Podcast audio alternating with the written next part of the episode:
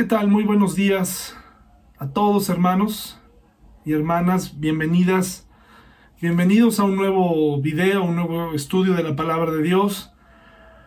Hoy vamos a hacer una, una pausa. Tenemos que hacerlo. Eh, si el mundo no se detiene, nosotros de alguna manera sí tenemos que detenernos para honrar la memoria de nuestro hermano Juan Luis Jiménez es una pérdida como todas las que hemos tenido en la iglesia en los últimos seis meses. Eh, ha sido muy doloroso, hermanos. Yo sé que ustedes tienen preguntas, yo me he hecho preguntas, le he hecho preguntas a Dios. Sé que esta pérdida en particular tiene características eh, que la hacen todavía más dramática, más difícil de entender. Y creo que vale la pena acercarnos eh, a la Biblia y analizar eh, dónde está Dios en todo esto, dónde están las personas, qué papel juega cada quien, cómo podemos prepararnos o estar prevenidos para cosas como estas. Nuestros pensamientos, nuestras oraciones, nuestro apoyo están para la familia de Juan Luis. Los que asisten a la iglesia saben cuáles son las circunstancias. Estoy seguro que nadie de nosotros duda de la soberanía, del poder de Dios, de su amor. Sin embargo, sí es difícil de procesar cuando suceden las cosas tal como las hemos vivido en el último mes.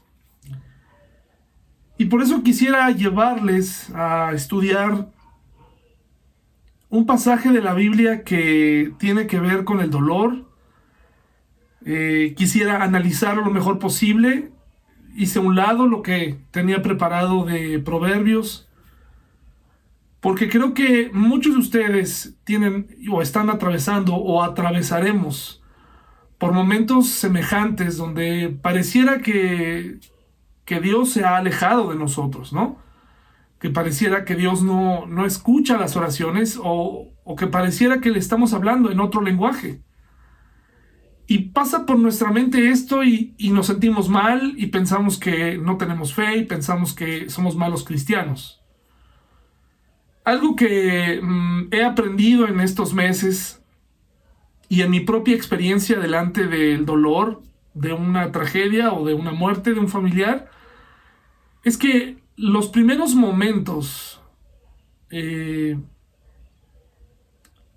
frente o al escuchar malas noticias hablan mucho de lo que de lo que realmente creemos.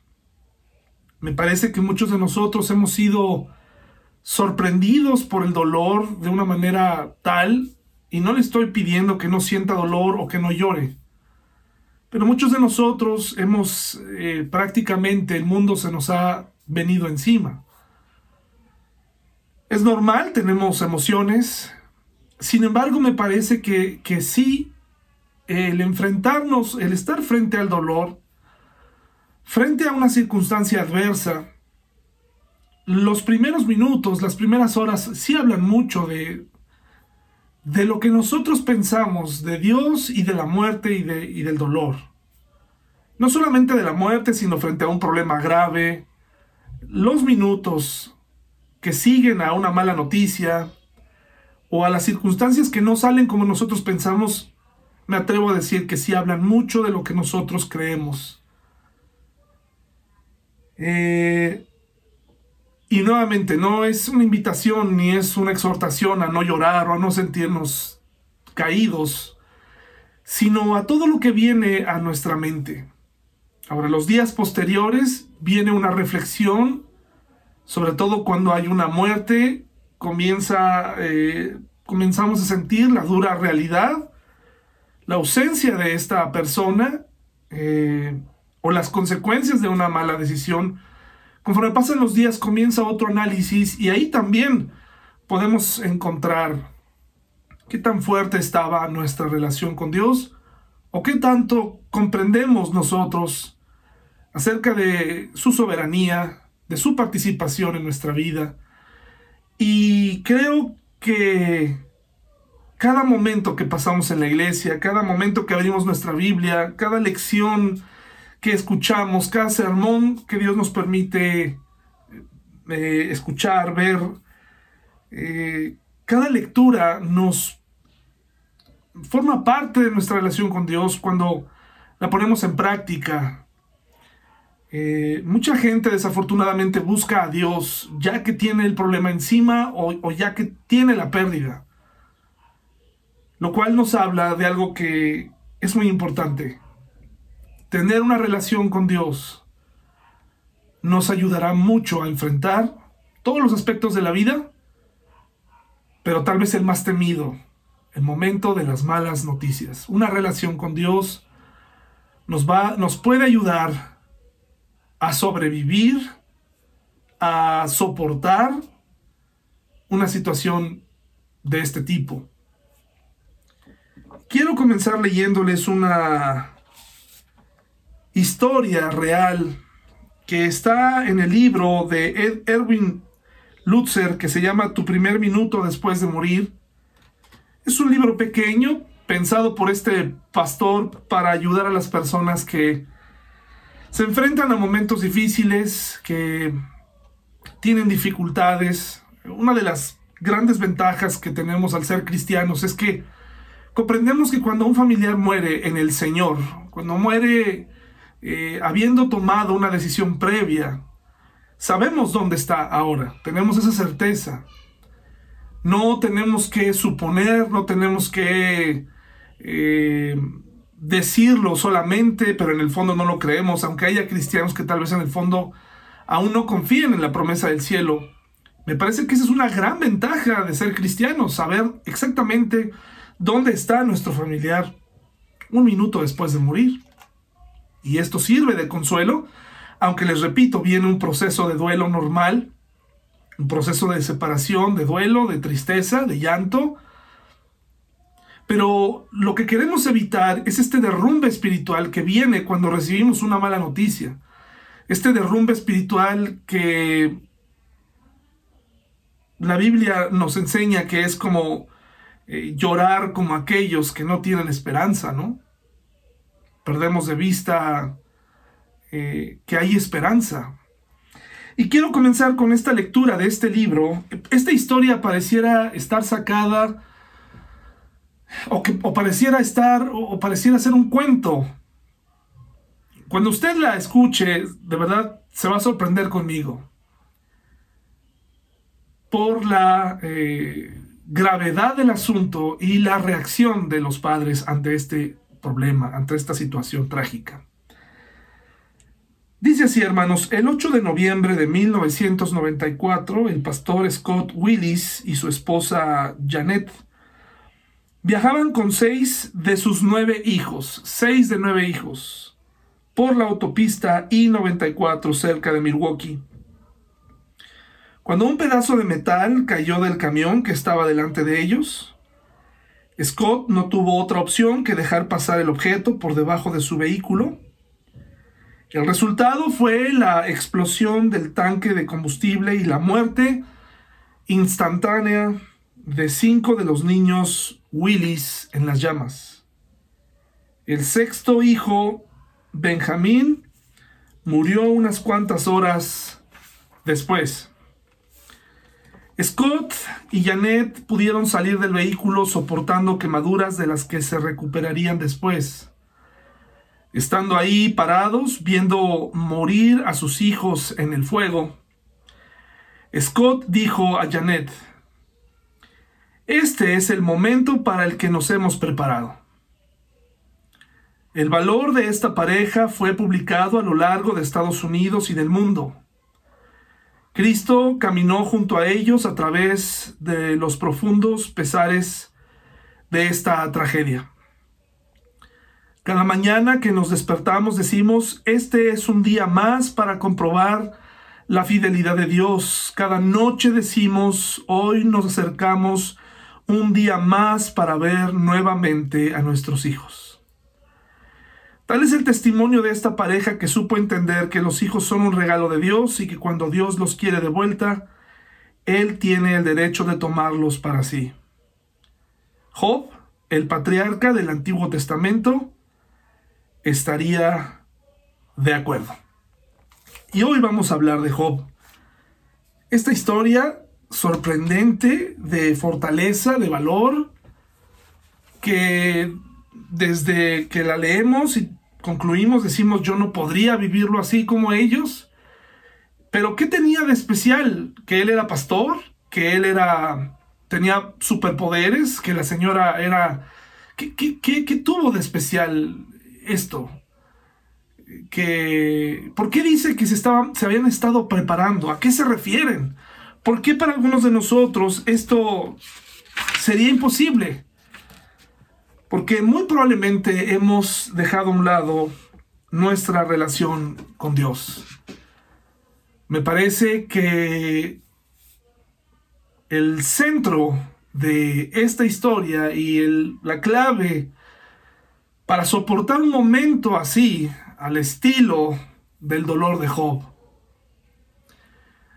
está en nuestra relación con Dios. Y esa relación con Dios tiene que ver con cuánto sabemos de Él, cuánto lo conocemos. Una relación que no puedes vivir a través de un pastor o a través de una iglesia, aunque formen parte como accesorios. Es nuestra relación íntima con Dios la que nos va a permitir enfrentar y salir adelante de momentos así de momentos trágicos. Lo contrario a esto sería decirte que será imposible soportar lo que sea que venga en la vida, en este mundo caído, ya sea que Dios lo permita, ya sea que es una prueba o una consecuencia de nuestras decisiones. Eh, lo más importante es nuestra relación con Dios, cuánto sabes de Él, eh, cómo sabes que Dios reaccionará, cuáles son las cosas que sí dijo que haría por ti en el momento de la crisis y qué cosas eh, sencillamente nunca dijo que haría. Últimamente he escuchado muchas preguntas de creyentes normales, yo me las hice en algún momento, ¿por qué? ¿Por qué a ellos? ¿Por qué a la gente buena le pasan cosas malas? Es una pregunta profunda que no puede ser contestada de una manera así de simple. No podemos saber por qué suceden cada una de las cosas. Solamente aquellas personas que están dentro de un problema así pueden llegar a obtener respuestas y son ellos los que nos pueden decir, de acuerdo a su relación con Dios, aunque al principio tal vez no lo comprendan con el paso del tiempo, cada familia, cada persona nos podrá dar su aplicación espiritual y lo que Dios le enseñó. Es complicado interpretar por qué Dios hace que pasen estas cosas, por qué padres eh, de familia mueren jóvenes eh, dejando hijos atrás. Y pensamos y apuntamos nuestros dedos al cielo y decimos, ¿por qué? Dando por hecho que solamente cierto tipo de personas deberían morir. Que solamente aquellas personas que hacen cosas malas deberían morir, pero es que eso no está en la Biblia. Eso no está en la Biblia. Nuestro Señor Jesucristo nos enseñó que aún los creyentes enfrentaremos dolor.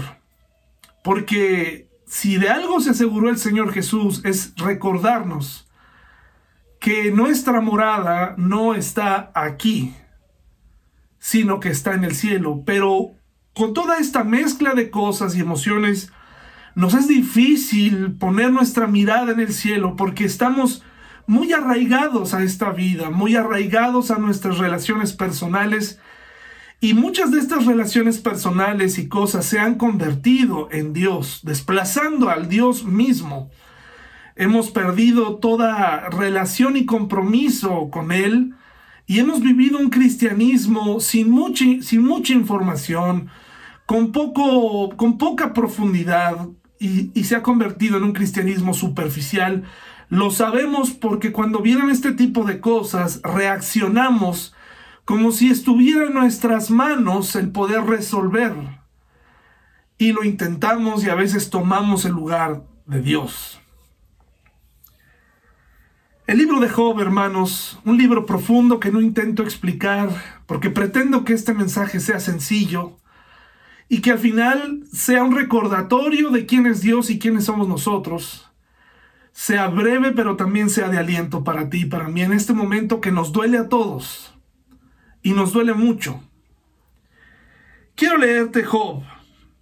Y la mejor manera que encontré para explicar por lo menos los dos primeros capítulos es tratando de separar la participación de los personajes. Nuevamente, hay ocasiones eh, en donde no entendemos lo que Dios hace, sencillamente porque no lo conocemos. No lo conocemos lo suficiente.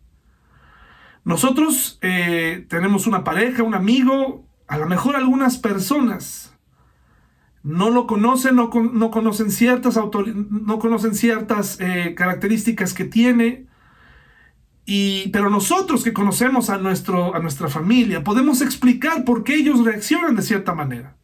A lo mejor a algunos les desconcierta el comportamiento de nuestra esposa en algunas situaciones o nuestros hijos, pero nosotros tenemos una explicación. Quiero decirte que Dios sí sabe lo que está sucediendo. Y cuando nosotros conocemos a Dios, será más fácil atravesar por momentos complicados. Déjame leerte Job del 1 al 2 y después voy a 1 y 2 y después voy a explicarte, eh, vamos a desglosar la participación de cada uno de los personajes. Había un hombre llamado Job que vivía en la tierra de Uz. Era un hombre intachable, de absoluta integridad, que tenía temor de Dios y se mantenía apartado del mal. Tenía siete hijos y tres hijas, un hombre íntegro. Eh, de aquí de entrada ya nosotros humanamente decimos, un hombre íntegro no debería eh, morir, no debería sufrir. Que no lo dice Proverbios, que el justo vivirá, que el justo tendrá, eh, una persona que anda en integridad tendrá largura de días. Sí, pero hay que leer el contexto. Los, los proverbios nos hablan de principios generales, no son promesas ni son reglas que se cumplen en todos los casos. Entonces aquí podemos de inmediato insertamos en nuestra mente, ahí está, Dios no debería permitir que la gente como Job muera. Deberían morir los asesinos, los violadores, los, eh, eh, todos aquellos que hacen mal. Pero recuerda, eh, así no funciona el pensamiento de Dios. Tenía siete hijos y tres hijas, poseía siete mil ovejas, tres mil camellos, quinientas yuntas de bueyes y quinientas burras. También tenía muchos sirvientes. En realidad era la persona más rica de toda aquella región. Los hijos de Job se turnaban en preparar banquetes en sus casas e invitaban a sus tres hermanas para que celebraran con ellos. Cuando las fiestas terminaban, a veces después de varios días, Job purificaba a sus hijos, se levantaba temprano por la mañana y ofrecía una ofrenda quemada por cada uno de ellos porque pensaba quizá mis hijos hayan pecado y maldecido a Dios en el corazón. Esta era una práctica habitual de Job. La primera cosa que quiero decir antes de que se prolongue la lectura es que esta es la clave que nos habla de qué tipo de relación tenía Job. Y lo mismo vemos en otros personajes bíblicos. Tenían relaciones que comenzaban mucho antes de que el sol saliera. Mucho antes de que la familia saliera, Job ya estaba orando. Y eso es algo que nos hace falta mucho de nosotros. De manera habitual, tener esta, nos habla de precaución, nos habla de, de de, este deseo de Job por tener una relación con Dios cercana, eh, encargarle a sus hijos, encargarle su vida, ofrecía ese sacrificio por si acaso sus hijos habían fallado. Nos habla de relación, porque si algo sabía Job es que Dios estaba disponible desde muy temprano y, y quería asegurarse que todo estaba en orden y conocía a Dios, y sabía que Dios es soberano y lo sabemos por sus declaraciones más adelante frente al dolor. Un día, los miembros de la corte celestial llegaron para acercarse delante del Señor y el acusador, Satanás, vemos otro, aquí un, otro personaje, eh, eh, entra en acción, el acusador, el que siempre está eh, poniendo en tela de juicio nuestra fe delante de Dios. Y el siguiente relato lo que viene a continuación, pareciera que aquí, pareciera, quiero aclararlo, pareciera que aquí comienza un diálogo. Si tú no conoces a Dios, te va a parecer tétrico, te va a parecer calculador, raro, te va a parecer como si, como si comenzara un juego entre, entre un, de retos entre Dios y el diablo. ¿De acuerdo? Como si, como si de pronto, si tú no conoces a Dios, pareciera que Dios está eh, arrojando a Job a, un juego del, del azar. Pero no es así. Ahorita vamos a explicar un poco más. Dice, el Señor le preguntó a Satanás, ¿de dónde vienes? Satanás contestó al Señor, he estado recorriendo la tierra, observando todo lo que ocurre. Entonces el Señor preguntó a Satanás, ¿te has fijado en mi siervo Job? Fíjense qué interesante cómo es Dios es Dios el que exhibe la vida de Job, ¿de acuerdo? Es Dios el que lo pone enfrente. Y es muy interesante porque esto nos habla del tipo de relación que tenía Dios con Job. Es decir, Dios no hubiera puesto por delante a cualquier hombre para este momento. No estoy diciendo lo que muchos dicen o piensan que, que si tú estás viviendo una tragedia es porque lo puedes soportar. Yo no lo creo. Yo, yo no creo que eso sea así o que solamente los soldados más fuertes enfrentan peleas grandes. No es eso. Más bien que, Dios sabía que Job iba a, no iba a luchar solo en este momento difícil. Dios sabía que Job se iba a apoyar en él. Dios sabía que, que, podía Dios con, fines de enseñarnos acerca del dolor y de la vida y, y de estas circunstancias, sabía que Job iba a depender de Dios y Dios lo iba a ayudar. Este mismo Dios que iba, estaba a punto de permitir la prueba en su vida, es el mismo Dios que iba a levantarlo. Es el mismo Dios que iba a sustentarlo. No es un juego. Este mismo Dios que estaba a punto de permitirle que Job viviera los peores días de su vida, ese mismo Dios le, iba a regresar esos días, por mejores aún. Pero ese es el tipo de relación que tenían. Y estamos hablando de Job en particular. Pensar en conjunto, pensar en, sus hijos y qué culpa tenían ellos, es entrar en otro, en, en otro punto. Dios ama a cada uno en particular, pero aquí se está centrando la historia en Job y en algunos personajes muy interesantes. Entonces tenemos aquí cómo Dios presenta a, Job al diablo para darle una lección al acusador y dice, es el mejor hombre en toda la tierra, es un hombre intachable y de absoluta integridad, tiene temor de Dios y se mantiene apartado del mal. Qué interesante, Satanás, eh, el, Satanás le respondió al Señor, sí, pero Job tiene una buena razón para temer a Dios. Siempre has puesto un muro de protección alrededor de él, de su casa y de sus propiedades. Has hecho prosperar todo lo que hace, mira lo rico que es. Así que extiende tu mano y quítale todo lo que tiene, ten por seguro que te maldecirá en tu propia cara. Y aquí vemos una característica de las personas que reaccionan mal, ¿no? Eh, tienen esta naturaleza como la de Satanás. Eh, estaba, Satanás le estaba atribuyendo al bienestar que Dios le había provocado a Job le estaba atribuyendo eh, el gozo con el que vivía, eh, el temor con el que vivía de respeto y de, soberanía y de amor hacia Dios, el diablo dice, es que sabes que Él está así porque le has dado todo. El mismo diablo reconoce la protección y el sustento en lo material, la prosperidad que le había permitido Dios a Job. Estaba consciente de eso y estaba poniendo en tela de juicio que ningún hombre podría tener una vida eh, sin eh, tener eh, temerosa a Dios si a estas personas les llegara a faltar algo. Estaba diciendo que Job amaba a Dios y le servía y le temía y que tal vez hasta tenía una relación con él por las cosas que Dios le daba.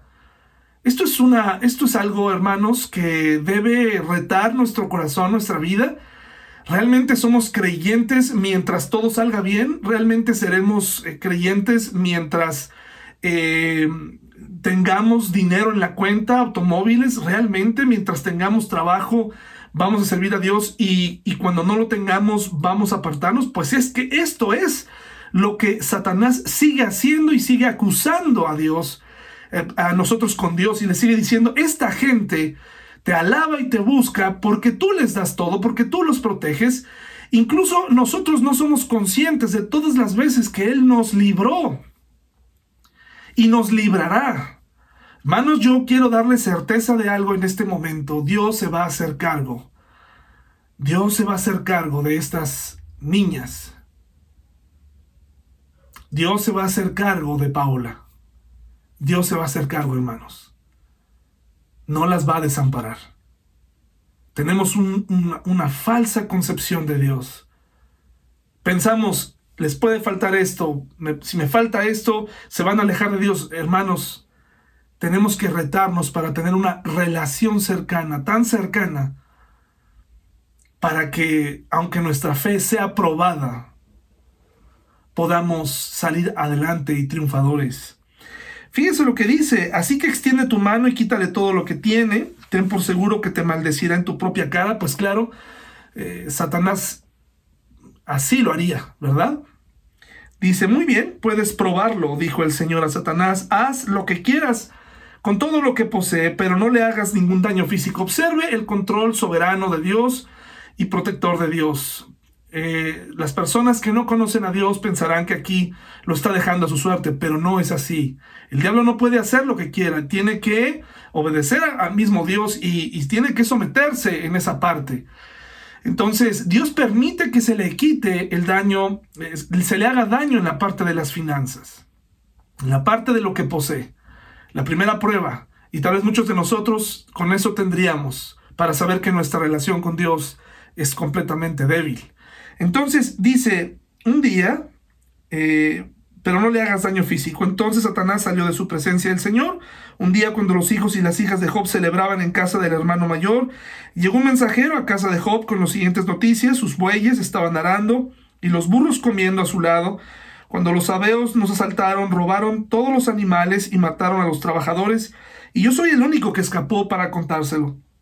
Mientras este mensajero todavía hablaba, llegó otro con esta noticia, cayó del cielo del fuego, el fuego de Dios y calcinó a las ovejas y a todos los pastores. Yo soy el único que escapó para contárselo. Mientras este mensajero todavía hablaba, llegó un tercero con esta noticia. Tres bandas de saqueadores caldeos robaron sus camellos y, su, y, su, y mataron a los sirvientes. Yo soy el único que escapó para contárselo. No había terminado de hablar el tercer mensajero cuando llegó otro con esta noticia. Sus hijos y sus hijas estaban festejando en casa del hermano mayor y de pronto un fuerte viento del desierto llegó y azotó la casa por los cuatro costados. La casa se vino abajo y todos ellos murieron. Yo soy el único que escapó para contárselo. contárselo. Job se levantó y rasgó su vestido en señal de dolor. Después se rasuró la cabeza y se postró en el suelo para adorar. Y dijo, antes de decir lo que dijo, porque aquí no solamente vemos como en tan solo unos renglones, hermanos, en tan solo unos renglones, el, libro de Job tiene 42 capítulos y en tan solo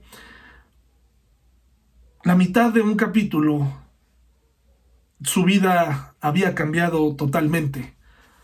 De perder todo lo que poseía, eh, lo económico, comenzando por lo económico, y de pronto lo sentimental su relación con sus hijos. Todos habían muerto, estas dos partes importantes, podríamos soportar lo económico, pero de pronto viene lo emocional, la familia, tan importante. Y se imagina usted que en un segundo, en unos días, cambie eh, el rumbo de su vida en estos dos aspectos. ¿Qué pasaría con usted? Pero recuerde, Dios estaba observando esto y no iba a dejar a Job. No se hizo a un lado. No lo dejó. Recuerde, Dios confiaba en su relación con Job. Y Job confiaba en su relación con Dios. A veces nosotros no tenemos una relación recíproca con Dios. Queremos recibir de Dios, pero nosotros no damos. nosotros no nos examinamos. Nos hemos olvidado que nada de lo que tenemos es nuestro y nos comportamos como si fuéramos Dios. Job se levantó y rasgó su vestido en señal de dolor, por supuesto.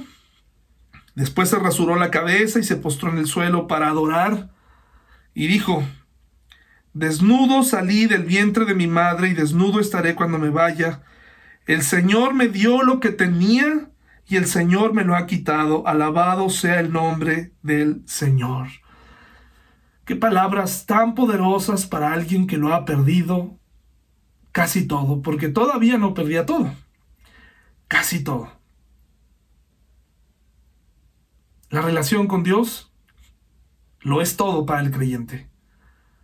Cuando tú menosprecias estar en una iglesia, cuando tú menosprecias una reunión, cuando tú menosprecias la lectura de la Biblia en el nombre de es que no me gusta leer, no me gusta estudiar, estás perdiendo momentos importantes. Por eso te decía, este canal debe ser temporal, este canal de YouTube debe ser temporal, porque cada pastor debe estar en su iglesia y cada miembro de esa iglesia debe estar en su iglesia. debemos aprender a vivir en comunidad para practicar todo lo que se nos enseña eh, juntos, para ayudarnos en las buenas y en las malas. No podemos eh, menospreciar la iglesia. Si tú aún no tienes una relación con Dios, te invito a que comiences esta relación con Dios y después de eso comienza una relación en una iglesia. No podemos depender de lo que nos diga alguien por este medio. Tenemos que obedecer y crecer en nuestras iglesias. Dice, a pesar de todo, Job no pecó porque no culpó a Dios. Pero hay más perdió a sus hijos. Imagínense la escena sin palabras. Un día los miembros de la corte celestial llegaron nuevamente para presentarse delante del Señor, y el acusador Satanás vino con ellos. El Señor le preguntó, ¿de dónde vienes? Satanás contestó al Señor, he estado recorriendo la tierra observando todo lo que ocurre. Entonces el Señor le preguntó a Satanás, ¿te has fijado en mi siervo Job? Es el mejor hombre en toda la tierra, es un hombre intachable y de absoluta integridad. Interesante como Dios nuevamente expone a Job. Y por favor, recuerde quién es Dios. Dios no está jugando con Job. Dios no quiere destruir a Job. Y Dios está usando esta historia para enseñarnos a todos nosotros el poder de una relación con Dios, el poder de Dios en nuestra vida. Es invaluable. Lo necesitamos. Está exhibiendo lo que para el diablo es relevante, lo que para este mundo es relevante, las relaciones personales, las cosas eh, y lo que viene a continuación, que para el mundo lo es todo, para Dios es más importante tener una relación personal con cada uno de nosotros. Dice, tiene temor de Dios y se mantiene apartado del mal, además ha conservado su integridad a pesar de que tú me incitaste a que le hiciera daño sin ningún motivo. Satanás respondió al Señor piel por piel. Cualquier hombre renunciaría a todo lo que tiene para salvar su vida. Así que extiende tu mano y quítale la salud, ten por seguro que te maldecirá en tu propia cara. Muy bien, haz con él lo que quieras, dijo el Señor a Satanás, pero no le quites la vida. Entonces Satanás salió de la presencia del Señor e hirió a Job con terribles llagas en la piel. Desde la cabeza hasta los pies, Job sentado entre cenizas se rascaba con un trozo de teja. Y aquí comienzan a entrar otros personajes. Hasta el momento tenemos a Job, tenemos personajes, digamos, principales, a Job, tenemos a Dios, al acusador, pero aquí también empiezan a venir personas cercanas. Es muy difícil cuando nosotros vemos personas viviendo momentos complicados, es muy difícil pretender que los entendemos, aun cuando los hayamos vivido. Podemos ayudar. Aunque hayamos vivido momentos semejantes, es muy difícil. Esto de la empatía es complicado porque en realidad lo único que nos queda es tratar de sentir un poco, ponernos en su lugar, pero esto es imposible porque solamente una persona sabe lo que está sintiendo, lo que está pasando. Y claro que tenemos que acercarnos, pero hay una manera de hacerlo. Las personas que están afuera viviendo nuestro problema nos hacen preguntas, cuestionan nuestra fe, nos dicen, ¿hasta cuándo vas a seguir así? Y aquí viene a continuación, cuando viene esta parte de la salud, Job seguramente aún no se recuperaba de este daño físico, de este daño eh, emocional, me refiero, por la pérdida de sus hijos, económico, casi volver a empezar y de pronto eh, viene alguien muy especial en su vida que estaba viviendo su propia tragedia y hablar de ella aparte eh, nos habla precisamente por su reacción. Por su reacción nos habla de qué tipo de relación con Dios llevaba ella. No importa si tú y tu esposa pasan tiempo juntos orando, eso está muy bien, hasta cierto punto es romántico, pero cada uno debe tener su propia relación con Dios, porque por eso cuando viene la crisis, a veces las los familiares reaccionan de distinta manera. Aparte de que tenemos diferentes personalidades, cada uno reacciona distinto porque tenemos un distinto acercamiento eh, y una relación distinta con Dios. Pero ojalá que todos fueran, eh, eh, tuviéramos una relación estrecha, de tal modo que cuando viniera un momento así pudiéramos saber y recordar que Dios es soberano y que Dios no nos va a dejar antes de casi maldecir. Fíjese lo que ocurre aquí. Entonces, eh, dice esto, eh, Job sentado entre cenizas se rascaba con un trozo de teja. Su esposa le dijo, todavía intentas conservar tu integridad, maldice a Dios y muérete, quítate la vida, no ha servido tu fe. En otras palabras, ¿de qué te sirve hacer todo lo que te veo hacer en la mañana. Casi, casi le estaba diciendo, ¿y dónde está tu Dios?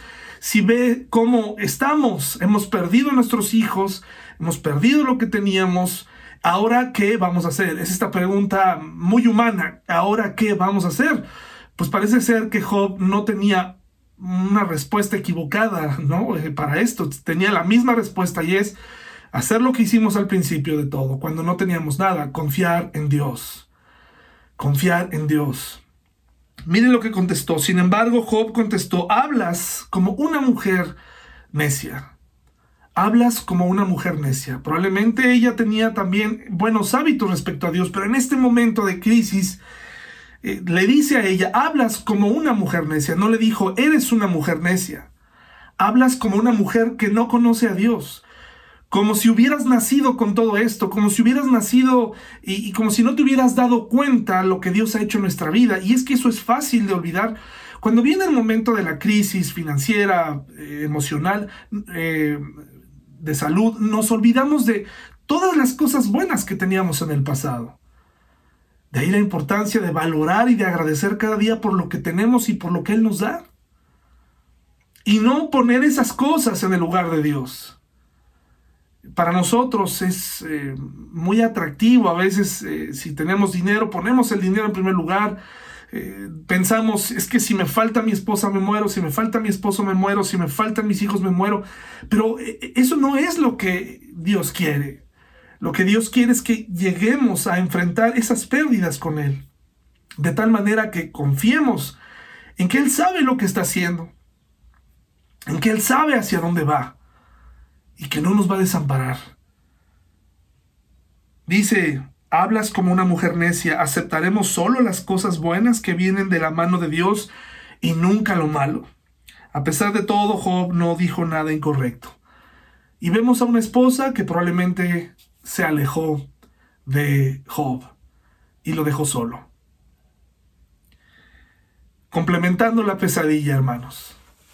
El libro de Job está lleno de quejas. De hecho, después hablamos, vemos a Job maldiciendo el día de su nacimiento, porque les, repito, los primeros momentos nos hablan de nuestra relación con Dios y de cómo está. También los días siguientes y las reflexiones y las conclusiones que sacamos. Probablemente Job se estaba considerando que él era merecedor de lo que estaba ocurriendo. Él hace un autoexamen, decía, si usted lee se da cuenta que él analiza quién es él, reconoce que en el fondo eh, tal vez no era tan intachable como él se creía, Dios le muestra cosas eh, y ahí viene, a través de una plática con Dios, vienen muchas cosas muy interesantes. Pero aquí entran otros personajes que son los amigos. Dice, cuando tres de los amigos de Job se enteraron de la tragedia que había sufrido, viajaron juntos desde sus respectivos hogares para consolarlo y confortarlo. Sus nombres eran Elifaz, el temanita, Bildad, el, su, el suita y Sofar, el naamatita. Cuando vieron a Job de lejos, apenas lo reconocieron con fuertes lamentos, rasgaron sus vestidos y echaron polvo al aire sobre sus cabezas en señal de dolor. Entonces durante siete días y siete noches se sentaron en el suelo junto a Job y ninguno le decía nada porque veían que su sufrimiento era demasiado grande para expresarlo con palabras. Es decir, tú puedes tener una relación con Dios y aún así sentirte triste. Y aún así sentir que el mundo se cayó, es verdad. Pero recuerda, ahí está la relación con Dios. Muchas personas no se recuperan jamás de tragedias. Muchas personas no totalmente se separan de Dios y le atribuyen a Él y dicen, es que yo creía en ti, como si Dios les debiera algo, como si Dios nos debiera algo, es que yo, yo creía en ti, es que he hecho todo lo que tú me pides. Y entonces ahí entraríamos eh, verdaderamente a un análisis si verdaderamente hemos hecho lo que Dios nos ha pedido. El reconocimiento de la soberanía de Dios sobre lo que tenemos, sobre nuestros familiares, sobre nuestra salud, es muy importante. Si tú no reconoces que Él es soberano, la próxima vez que venga un problema, no podrás soportarlo. Si tú estás mirando a Dios como que como alguien que yo te he dado, ¿por qué tú no me das a mí? Será una crisis y un problema y, será muy difícil encontrar respuestas ante eh, momentos difíciles. El libro de Job es muy interesante. Los amigos, los amigos de Job se acercaron y hicieron lo que todos deberíamos hacer. De un inicio se quedaron callados apoyándolo. Y es lo que tenemos que hacer cuando no sabemos qué decir. Mm, te invito a que no digas cosas como es que Dios eh, te dio esto porque tú puedes con esto. No le digas eso porque no es verdad. Eh, en realidad, eh, cuando pasan cosas así, es solamente una relación con Dios nos puede ayudar. No le digas, tú eres fuerte, tú, a veces es mejor no decir nada. Y llorar con los que lloran y reír con los que ríen. Y si tenemos que llorar ahora en la iglesia, si es el momento de apoyar, lo haremos.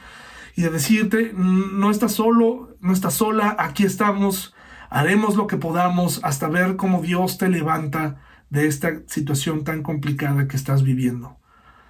No esté enviando un montón de versículos, no esté enviando un montón de cosas, no esté diciendo un montón de cosas que usted no sabe. Eh, solamente observe, apoye, ore. Diga estas palabras de aliento, de decir, estoy contigo. Por eso es tan importante una iglesia, una comunidad cristiana unida, una familia que entra para ayudarse mutuamente. Por eso es importante pertenecer a, este, a, este, a esta iglesia, ¿verdad? Si tú tienes tu iglesia y, mira, es motivo de otro tema, pero eh, si algo está pasando en tu iglesia eh, y no hay esta comunión, esta comunidad, bueno, considera, Considera, la, gente en las iglesias no nada más es dinero, no nada más es ofrendas, no nada más es números. Son personas que viven la tragedia día a día y debemos estar apoyados mutuamente para salir de esto. Llorar con los que lloran. Si no tienes respuestas, no pretendas darlas. Es mejor continuar. Porque al final te voy a decir algo. Esa persona si tiene una relación con Dios y está dependiendo de Dios, te voy a decir algo muy importante. Esa persona entenderá. Sus respuestas quedarán saciadas. Dios sanará su corazón. Dios va a ayudar. Ese mismo Dios que permitió esta devastación permitirá que esa persona se levante y que incluso encuentre un nuevo propósito para vivir. Que encuentre nuevos bríos en su vida cristiana. Dice Job 19, del 25 al 27, del 25 al, 20, al 29, quiero leerles esta conclusión que Job da. Y con esto quiero terminar. Dice, pero en cuanto a mí, sé que mi redentor vive. Y un día por fin estará sobre la tierra. Es decir, un día Él me sacará de esto, esto tendrá fin, él pondrá orden Él me ayudará, él, él va a estar aquí. Dice, y después que mi cuerpo se haya descompuesto, todavía en mi cuerpo veré a Dios. Qué increíble, qué increíble, hermanos. Y en el hebreo podría traducirse así, o oh, sin mi cuerpo veré a Dios. Tenía una, él se dio cuenta de su relación con Dios, tan importante. Él no dijo es que él me falló, es que él no, él no está cumpliendo la parte que le corresponde. Dice, yo sé que mi redentor vive, yo sé que esta situación tiene fecha de caducidad, sé que saldremos adelante y sé que si este cuerpo se descompone, aún así veré a Dios. Porque en esa parte que Él ha prometido, Él no me va a dejar aquí. Él no, él no va a desamparar mi alma. Dice, yo mismo lo veré, así es, lo veré con mis propios ojos. Este pensamiento me llena de asombro. ¿Cómo se atreven a seguir persiguiéndome, diciéndome es su propia culpa? Ustedes mismos deben tener temor al castigo, pues su actitud lo merece.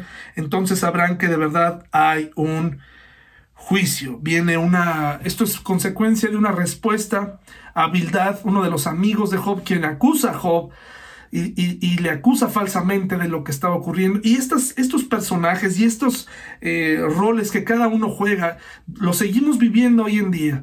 Tenemos el mismo Dios que nos va a fortalecer, que no se le salen las cosas de control, que nos conoce, que sabe eh, cuánto nos duelen las circunstancias. Tenemos a este enemigo, eh, esta encarnación del mal, ¿no? Que, que, que hace que el mal suceda en la tierra.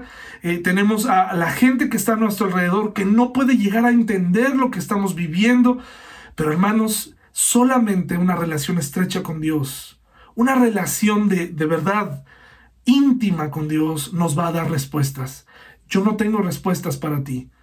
Eh, no vamos a tener solamente Dios a través de su Espíritu te va a responder en momentos y te va a ayudar, te va a permitir responder como Job. Yo sé que mi redentor vive, yo sé que esto terminará. La historia de Job termina de una manera maravillosa. Efectivamente, Dios no solamente eh, le dio la tranquilidad en su vida espiritual, no solamente le dijo, eh, le dio certeza terrenal, eh, o, emocional más bien, o, eterna, con estas palabras y con estas convicciones que brotan de un corazón que tenía una relación con Él, sino que también le restauró en la tierra todo y aún más de lo que tenía, y por qué no, quizá hasta a su propia esposa. Hermanos, no desmayemos. Este tiempo pasará. Es momento de identificar qué es lo más importante para nosotros. Y me parece que hoy por hoy, hoy en este instante, lo más importante es nuestra relación con Dios. Una relación con Dios así de estrecha, así de profunda, nos puede sacar de una crisis tremenda como la que estamos viviendo y nos puede dar certeza y paz. Hermanos, alabemos a Dios aún en medio de las circunstancias. Sigamos juntos, hermanos, hasta que esto termine. Un abrazo. Hasta luego.